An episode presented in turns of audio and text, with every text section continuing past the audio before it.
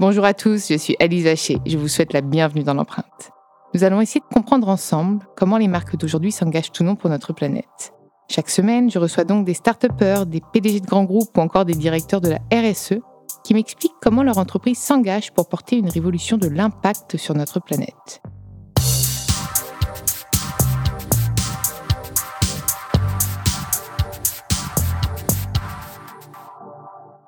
Dans ce nouvel épisode de l'empreinte, j'ai le plaisir de recevoir Moussa Kamara, le fondateur de l'association Les Déterminés qui œuvre pour le développement de l'entrepreneuriat dans les quartiers populaires depuis plusieurs années. Je suis absolument ravie de te recevoir dans l'empreinte, Moussa. Merci Alice pour ton invitation, c'est un plaisir pour moi. J'ai envie déjà que tu reviennes sur ton parcours parce que euh, tu vas en inspirer plus d'un et c'est aussi pour ça que je t'ai demandé de venir euh, dans l'empreinte parce que euh, moi, ton, ton, parcours me fascine. Et voilà, donc si tu peux nous en parler, souvent parler de son parcours, c'est pas forcément évident parce qu'on regarde un peu dans le rétro et moi je suis quelqu'un, j'aime bien regarder euh, devant moi ce qui est fait et fait il faut construire maintenant, il faut construire euh, ce qui arrive. Et du coup, ouais, ouais, moi j'ai, moi je suis né à Cergy-Pontoise, dans le Val d'Oise, en banlieue parisienne. Et en fait, quand j'ai grandi dans, dans ma ville, dans mon quartier, c'était un quartier où, voilà, qui rassemblait énormément d'origines euh, différentes, ce qui a créé aussi cette richesse, cette diversité. Et aussi, euh, ça, ça a nourri euh, pas mal de, valeurs euh, d'entraide, de partage de solidarité. Et c'est vrai que dans le quartier où j'ai grandi, il n'y avait pas forcément tout, mais on était heureux parce que on avait un peu cette sorte de chaleur qu'il y avait entre nous.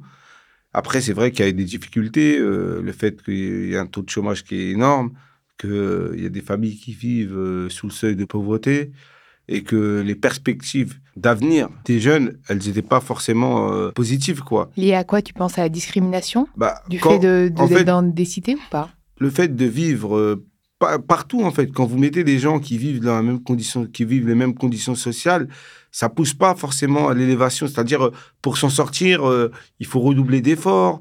Euh, le fait qu'il y a aussi parfois de la discrimination. Est-ce qu'il y a des rôles modèles Est-ce qu'il y a des rôles modèles Il y, en, avait pas. Moi, quand j'étais jeune, il n'y en avait pas assez, à part des sportifs de haut niveau. Ouais, vrai moi, j'étais d'une génération qui a vu euh, la France soulever la Coupe du Monde. Les exemples de réussite, elles ne sont pas accessibles. C'est-à-dire, euh, même quand, tu, quand bien même tu vois des gens qui réussissent, qui te ressemblent, bah, tu dis finalement, c'est peut-être pas possible, c'est pas pour moi, lui, il a eu de la chance. Et pourquoi tu dis ça? Pour plein de choses, pour plein de raisons. Parce que la confiance, c'est aussi l'environnement, c'est aussi à un moment donné peut-être parfois, nous, euh, on a eu des parents qui sont, qui sont venus, c'était migré en France. Ils ont travaillé beaucoup, euh, ils ont fait des métiers euh, sous-évalués, des métiers où il y avait vraiment besoin.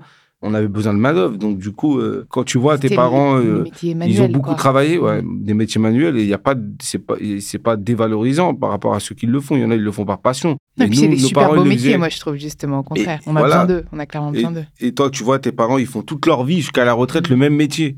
Ils n'ont pas évolué, ils n'ont pas pris en responsabilité. Donc, tu te dis finalement, ouais, est-ce que euh, tu as envie de te lancer dans ça, toi aussi? Est-ce que euh, c'est ça que tu veux pour ta vie? Donc, euh, c'est compliqué, c'est compliqué de se projeter parce qu'il y a plein, y a plein d'éléments, mais ça ne veut pas dire que c'est impossible. et c'est pour ça que moi, comment j'ai fait Moi, je suis quelqu'un, j'ai toujours été assez curieux. J'étais aussi, je me suis ouvert à un moment donné. Moi, j'aimais euh, en fait être dans force de proposition. J'étais pas que dans la revendication. Quand il y avait quelque chose qui n'allait pas autour de moi, dès le plus jeune âge, j'essayais de trouver des solutions. À l'école, par exemple? Dès l'école, que ça soit euh, dans mon quartier, que ça soit dans ma ville, etc. C'est pour ça que quelques années plus tard, j'ai créé une association en 2007 dans un contexte assez particulier, dans un contexte où mon quartier allait être euh, totalement détruit parce que voilà, il pris une décision euh, prié euh, par le maire de la ville de l'époque. Et dans le cadre d'un programme en rue, il fallait détruire totalement le quartier, reconstruire un nouveau. Et ça a été très pas mal du tout écolo entre nous, ça. Hein, j'ai envie de te dire. Euh... mais c'est vrai. Si on parle là, c'est pas du tout écolo. Plus, je pense qu'on aurait pu faire autre chose.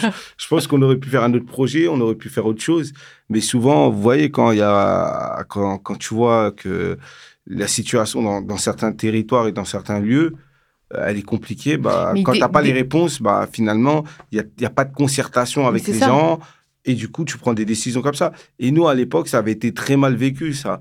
Et comme ça a été très mal vécu, on s'est organisé, on a monté une première asso. Et on c'est comme ça que moi, j'ai commencé à, à, à mettre le pied à l'étrier. Et à côté de ça, c'était l'année, en 2007, où j'ai créé ma première boîte dans l'informatique et le télécom.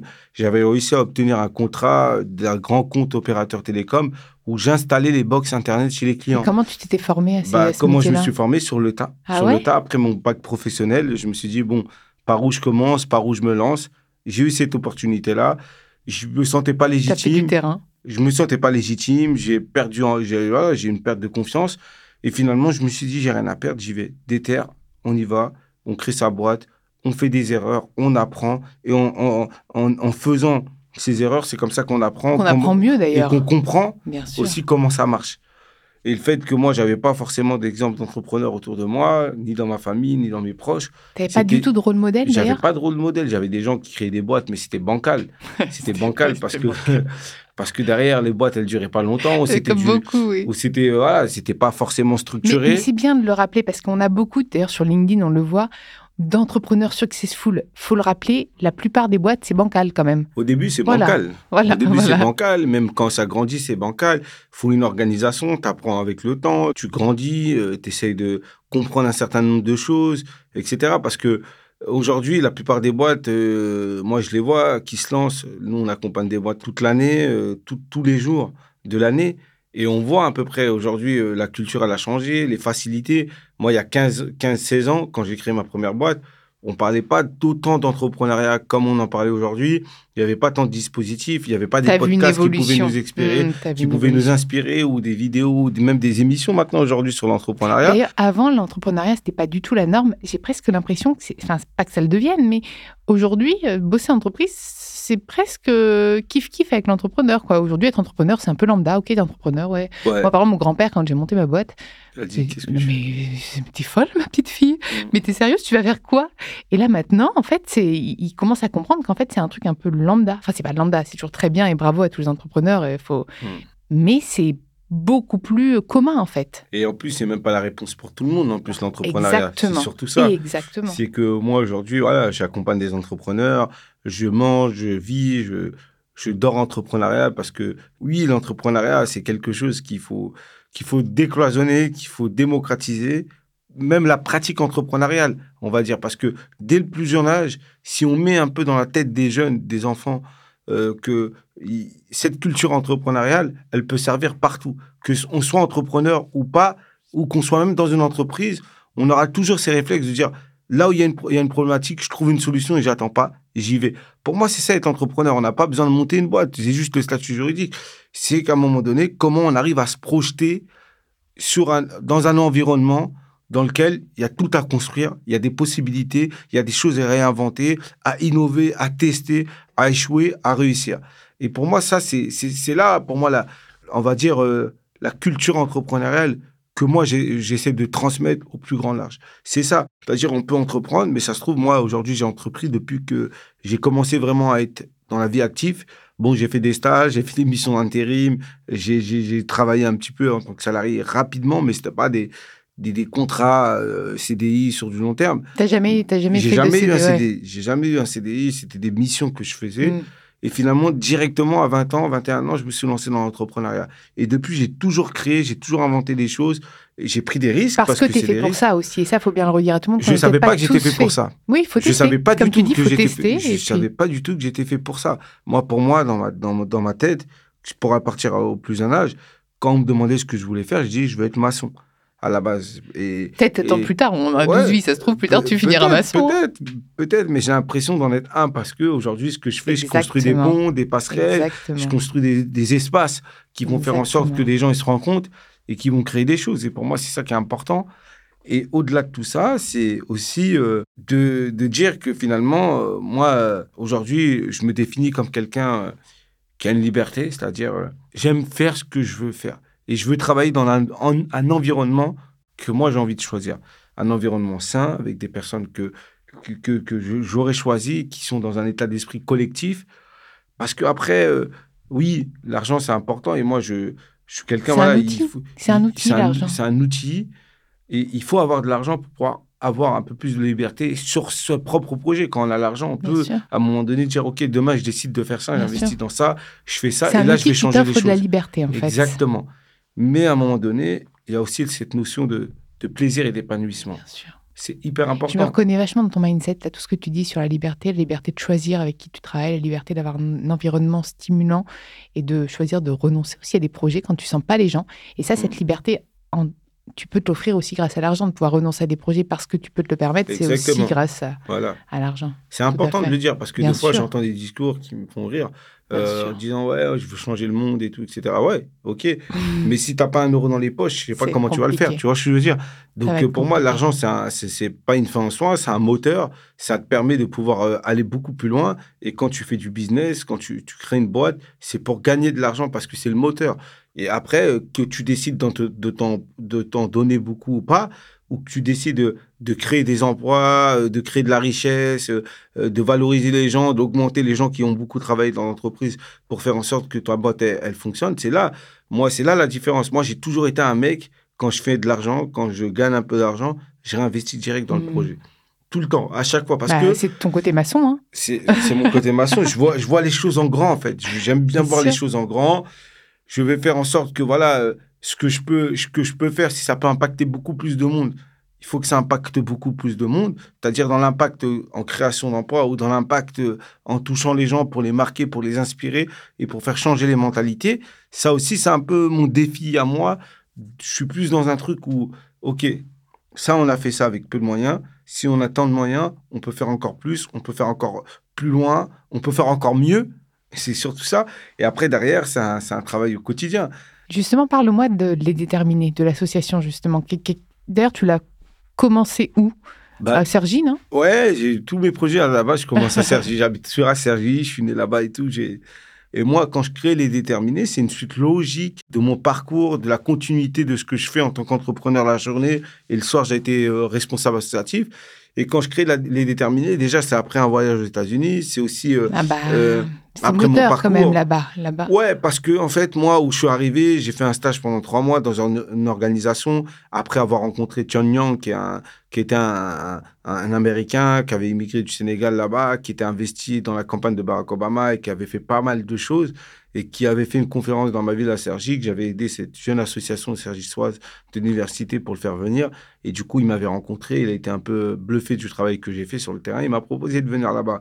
Je suis allé là-bas pendant trois mois, j'étais à Washington, euh, j'ai fait des top rencontres, mais à tous les niveaux, vraiment. Même jusqu'à aujourd'hui, j'ai même mon carnet d'adresses des jeunes que j'ai ramenés ici, américains, qui aujourd'hui sont à des postes de responsabilité. Il y a certains qui vont se présenter au Sénat euh, dans, dans les prochains dans les prochains mois. Il y a certains qui sont qui travaillent en direct euh, auprès du président des États-Unis, Joe Biden. Il faut qu'il passe des messages. Il faut qu'il passe des messages. Il y a, du boulot là-bas. Il y a, plein, plein, plein, plein, plein de gens que j'ai connectés moi quand j'étais là-bas en stage. Et en fait, le, le, le mindset là-bas, il était intéressant tout n'est pas positif. Moi, je préfère vraiment sur plein de choses, de la question euh, sociale, euh, la question de l'humain et tout, elle est beaucoup plus prise en compte ici chez nous que là-bas. Mais il y a des choses. Euh, ouais. et tout. exactement. Il n'y a pas que ça. Il y a même le système social. Hein. Ah il n'y a pas de système social. Santé, hein. La santé. là-bas, c'est soit tu crèves, soit, soit tu marches, soit tu. Marches ou crèves. ouais, soit tu nais dans le bon côté de la, des ah États-Unis, là où tu as tous les réseaux, soit dans etc. Le c'est terminé. Ou soit tu es dans, voilà, dans un ghetto, dans un quartier un peu reculé, défavorisé, et là, tu n'as aucune chance de t'en sortir. Et moi, quand j'ai vu ça, en plus, parallèle, ça m'a donné de l'énergie. Ça m'a dit, en fait, partout où je suis allé, dans des territoires ruraux, dans des quartiers, dans des territoires périurbains, bah, en France métropolitaine, j'ai pas vu ça, en fait. J'ai pas vu cette, difficulté et tout. Et je me suis dit qu'en fait, il y avait vraiment quelque chose à faire. Et la journée, j'étais avec des mecs qui faisaient du business. Et le soir, c'est eux, ils allaient réinvestir dans ces territoires-là euh, avec des actions philanthropiques. Rien les obligeait, mais c'était leur conscience en disant, voilà, grâce à notre argent, on peut aider d'autres populations qui sont les plus fragiles à émerger. Et moi, j'étais avec eux et je me, ils me disaient quoi? Il me disait une chose, mon tuteur de stage, qui s'appelait euh, Curtis, il me disait, ouais, une chose, Moussa, retiens bien ça. Quand, tu ne peux pas aider les gens si tu n'es pas fort économiquement. Renforce-toi économiquement, tu aideras plus de gens. C'est ce qu'il m'a dit. Et moi, ça m'a fait un tilt que parce que j'avais ma boîte à côté et j'avais mon assaut d'à côté. Il fallait surtout pas faire euh, de mmh, croisement. Mais mmh. pourquoi j'arrivais à m'engager? C'est parce que j'avais une sécurité financière grâce à ma boîte. Et c'est là où j'ai dit en réalité, ce qu'il faut faire pour changer l'image totalement de nos quartiers, de nos territoires un peu éloignés des bassins économiques, il faut remettre le développement économique au cœur de ces territoires. Par comment on le fait? Ben, en accompagnant les entrepreneurs qui veulent se développer, en formant euh, les jeunes qui ne sont pas formés aux besoins des entreprises où il y a des besoins de recrutement, en accompagnant une dynamique un peu plus économique, entrepreneuriale dans ces territoires, euh, en faisant en sorte qu'il y a des rôles modèles, il y a des gens qui réussissent, qui partent de rien, qui, peuvent, qui sont en capacité de monter des boîtes, créer 200 emplois, 2000 emplois, 10 000 emplois, et c'est possible. Ce qui manque, c'est la connexion entre ces entrepreneurs qui ont de l'envie, qui ont l'énergie, qui ont la créativité, mais qui n'ont pas les réseaux, qui n'ont pas l'accompagnement, qui n'ont pas les moyens financiers. Ce qu'on va faire, c'est de créer une passerelle entre le monde économique et euh, tous ces entrepreneurs. Et quand je suis revenu, j'étais dans un bel état d'esprit comme ça, mais je me suis confronté à un mur. Le mur, c'est quoi? J'avais aucun réseau économique. Je ne pouvais pas décrocher mon téléphone, appeler tel et tel patron de telle entreprise, euh, euh, tel groupe, patron de tel 40, et tout, etc. Aucun réseau. J'avais pas ce réseau-là économique. Et finalement, au fur et à mesure, je fais des rencontres, euh, je développe ce réseau, euh, je parle de mon projet, ça commence à prendre. Je lance un premier programme. Euh, je fais un deal avec Pierre Gattas, qui était l'ancien président du MEDEF, qui me tape dans la main et qui me dit Ok, je connais pas la question du territoire, mais par contre, je peux ouvrir mon réseau. Et là, on sensibilise les grands patrons au sujet d'inclusion, au sujet d'entrepreneuriat dans ces territoires et que ces territoires il n'y avait pas besoin d'aller chercher ailleurs, qu'il y avait du potentiel, il était ici devant vous, mais qu'il n'était pas exploité ou que vous ne le regardez pas. Et ce que j'ai fait avec les déterminés, c'est de décloisonner tout ça, c'est de faire tomber les a priori, faire tomber les, les barrières et de faire en sorte que on donne la possibilité à des hommes et des femmes qui avaient un projet de vie professionnel ou pas, de pouvoir réussir dans les bonnes, dans les bonnes conditions. C'est bien que tu parles de femmes, parce que j'imagine qu'en plus, euh, alors je ne sais pas si c'est un, stéréotype, mais d'autant plus dans les quartiers, les femmes, est-ce qu'elles ont envie d'entreprendre Est-ce que pour elles, c'est une possibilité ou ça reste encore, euh, encore une minorité de femmes qui entreprennent dans les quartiers? Un chiffre chez les déterminés. Je vais te donner un chiffre, ça va répondre à ta question.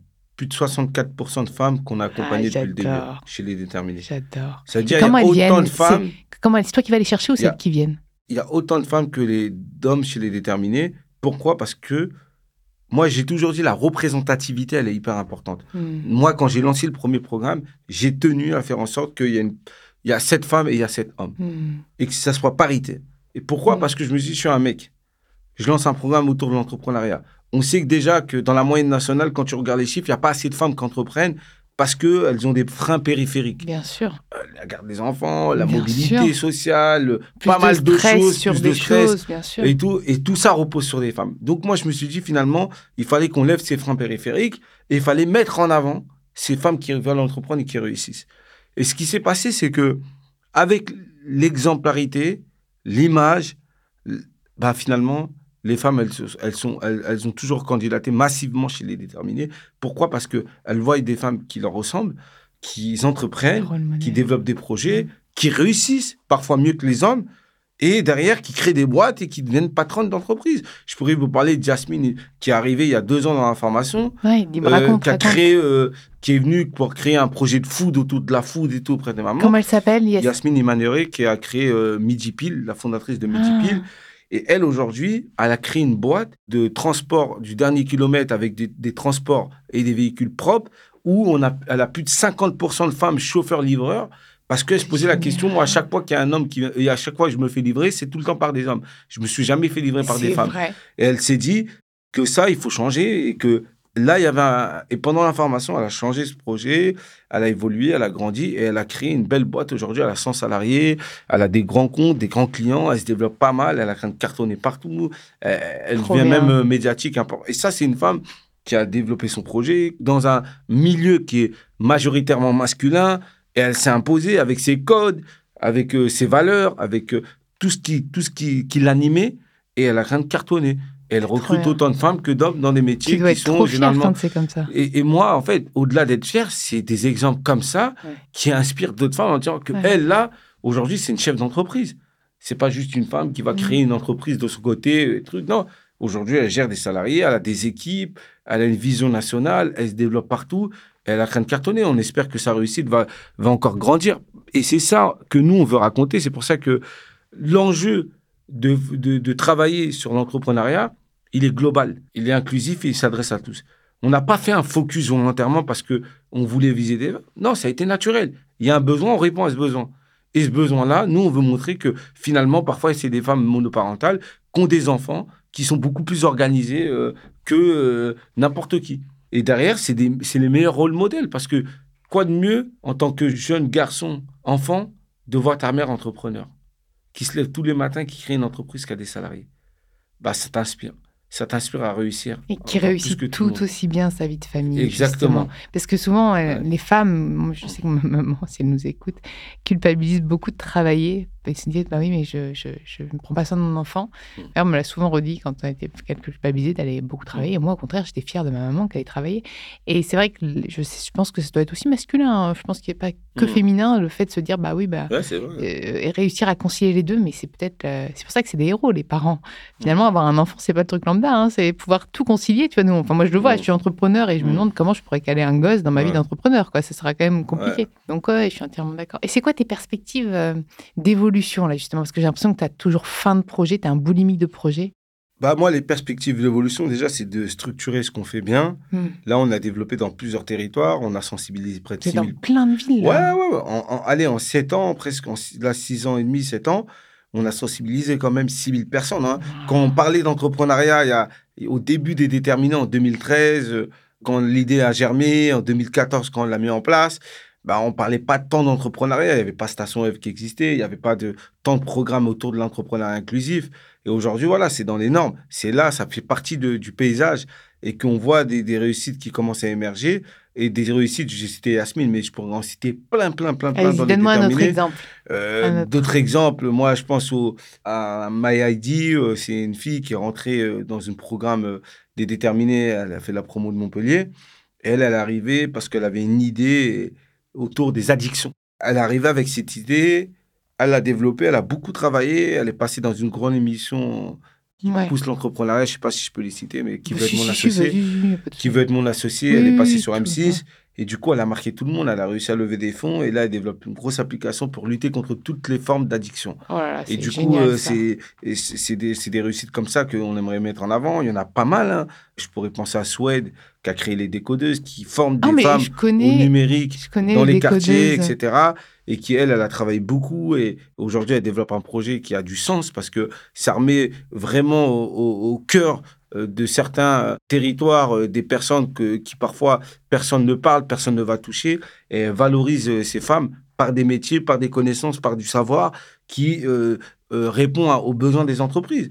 Et moi, quand je vois tout ça, je me dis, mais c'est c'est énorme. Et des réussites comme ça, il y en a plein. C'est juste qu'ils ne sont hmm. pas visibles, que les gens n'en parlent pas. Toi, tu arrives un peu à les mettre en lumière sur on arrive, on, arrive, on arrive à les mettre en lumière. On a créé euh, avec les déterminés une chaîne euh, d'Ether TV où on fait euh, un focus sur les entrepreneurs, où on, les filme sur leur, leur vie d'entrepreneur dans le réel, comment ils développent leurs projets, leurs clients et tout, etc. Et ça, chaque mois, on, met en place, chaque mois, on met une vidéo en ligne qui est produite par nous. Et ça permet de leur mettre en, en avant. Après, on a travailler avec certains médias à chaque fois qu'ils viennent nous voir pour mettre et pousser des entrepreneurs qu'on a accompagnés. Et je pense que c'est ça qui est important, c'est que l'énergie, elle, elle, arrive là. Elle est là, l'énergie. Et moi, je le disais, en quelques années, c'est plus de 6000 personnes qu'on a sensibilisées, qu'on a vues, à qui on leur a parlé d'entrepreneuriat. C'est plus de 800 personnes qu'on a accompagnées en, en, six mois et un an, parce que nous, c'est les programmes d'accompagnement renforcés qu'on propose, c'est du présentiel, 100% présentiel. Il n'y a pas d'en ligne, on s'est mis en ligne pendant le Covid, mais on est très vite revenu au présentiel parce que les gens ont besoin de ce contact humain, ont besoin qu'on soit avec eux pour les, leur permettre de réussir dans les bonnes conditions. C'est plus de 450 entreprises qui sont créées, qui, qui ont développé de l'emploi, 40% d'entre eux entre 2 et 20 salariés. C'est 80% euh, d'entre eux qui sont encore en vie trois ans après. Et c'est important de le dire parce que c'est pas que des entreprises qui vont créer et dans un mois on va pas les voir. C'est pas de la micro-entreprise. On parle vraiment de l'entreprise qui crée de l'emploi et qui crée de la richesse et qui crée de la croissance. Et ça c'est important de le dire. Et en fait, ce qu'on crée nous, c'est un écosystème. Cet écosystème-là, c'est de se dire que finalement, on peut paniquer, on peut, échouer. Quand on joue, même n'importe quel sport, on peut on gagne ou on perd à un moment donné. Il n'y a pas de soit tu gagnes, soit tu perds. T'es pas et c'est pareil dans l'entrepreneuriat. Il faut juste donner le meilleur de soi. Tu peux réussir ou tu peux. Après, quand tu perds, est-ce que tu as perdu avec la manière Tu as fait les efforts nécessaires Exactement. Ou est-ce que tu as, été à fond vraiment ou tu n'as pas été à fond? C'est il y a que toi qui le sais. Tu peux dire aux gens que tu as été à fond. Si dans, si dans ta tête, tu sais que tu n'as pas été à fond, tu n'as pas été à fond. C'est pareil. Moi, je leur dis aux, aux, entrepreneurs que je croise, ouais, comment tu fais pour ceci, cela et tout Déjà, je peux pas répondre à toutes les questions en deux minutes quand je connais pas le projet, donc je me permets pas de, de le faire. Mais derrière, c'est de dire, de toute façon, dis-toi bien, il y a que toi qui peux savoir si tu fais le chose. Nous tous, hein, on est comme ça. Moi, je sais quand je travaille, si je fais pas bien, si je fais, si je le fais bien mon boulot, ou je sais si j'ai tout donné, ou si j'ai pas tout donné. Est-ce que j'ai levé le pied, est-ce que je me suis donné à fond? Donc chacun sait à peu près ses limites, c'est comment il donne ses efforts et tout pour y arriver. Après, euh, c'est le destin, on réussit, on échoue, mais au moins, c'est de faire les efforts nécessaires pour aller au bout, quoi. T'as un petit mot de la fin pour nos auditeurs? Bah moi, le mot de la fin, je sais jamais quoi dire comme le mot de la fin, mais c'est surtout que voilà, on a parlé beaucoup d'entrepreneuriat. Moi, j'ai parlé un peu de la mission des déterminés, mais au-delà des déterminés, aujourd'hui, je suis dans ça. Demain, je serai euh, dans d'autres projets. Je suis encore jeune, j'ai envie de faire d'autres choses. Euh, mais ces quelques années que j'ai passées à faire la promotion de l'entrepreneuriat, c'était un plaisir. C'était euh, quelque chose qui, pour moi, m'a transformé, m'a changé, de pousser. Et je vois que les gens qui grandissent, et c'est cette chaîne qu'on doit continuer à, construire. Mais sinon, voilà, le travail n'est pas fini. Il y a encore énormément de choses à faire. Et surtout, moi, ce que je peux dire aux, aux entrepreneurs, aux gens qui nous écoutent, c'est faites-vous plaisir. Tout ce que vous faites, que ce soit de l'entrepreneuriat au boulot, à partir du moment où vous faites plaisir, que vous êtes épanoui dans ce que vous faites, et que voilà, vous trouvez vraiment quelque chose qui, qui sont en lien avec vos valeurs, faut pas le lâcher, faut le faire bien. Le temps passe vite. Merci beaucoup, Moussa. Merci beaucoup. Merci à vous d'avoir écouté cet épisode. Vous pouvez retrouver tous les épisodes sur toutes les plateformes de podcast ainsi que chaque semaine sur thegood.fr. N'hésitez pas à liker, partager et commenter le podcast. À très vite.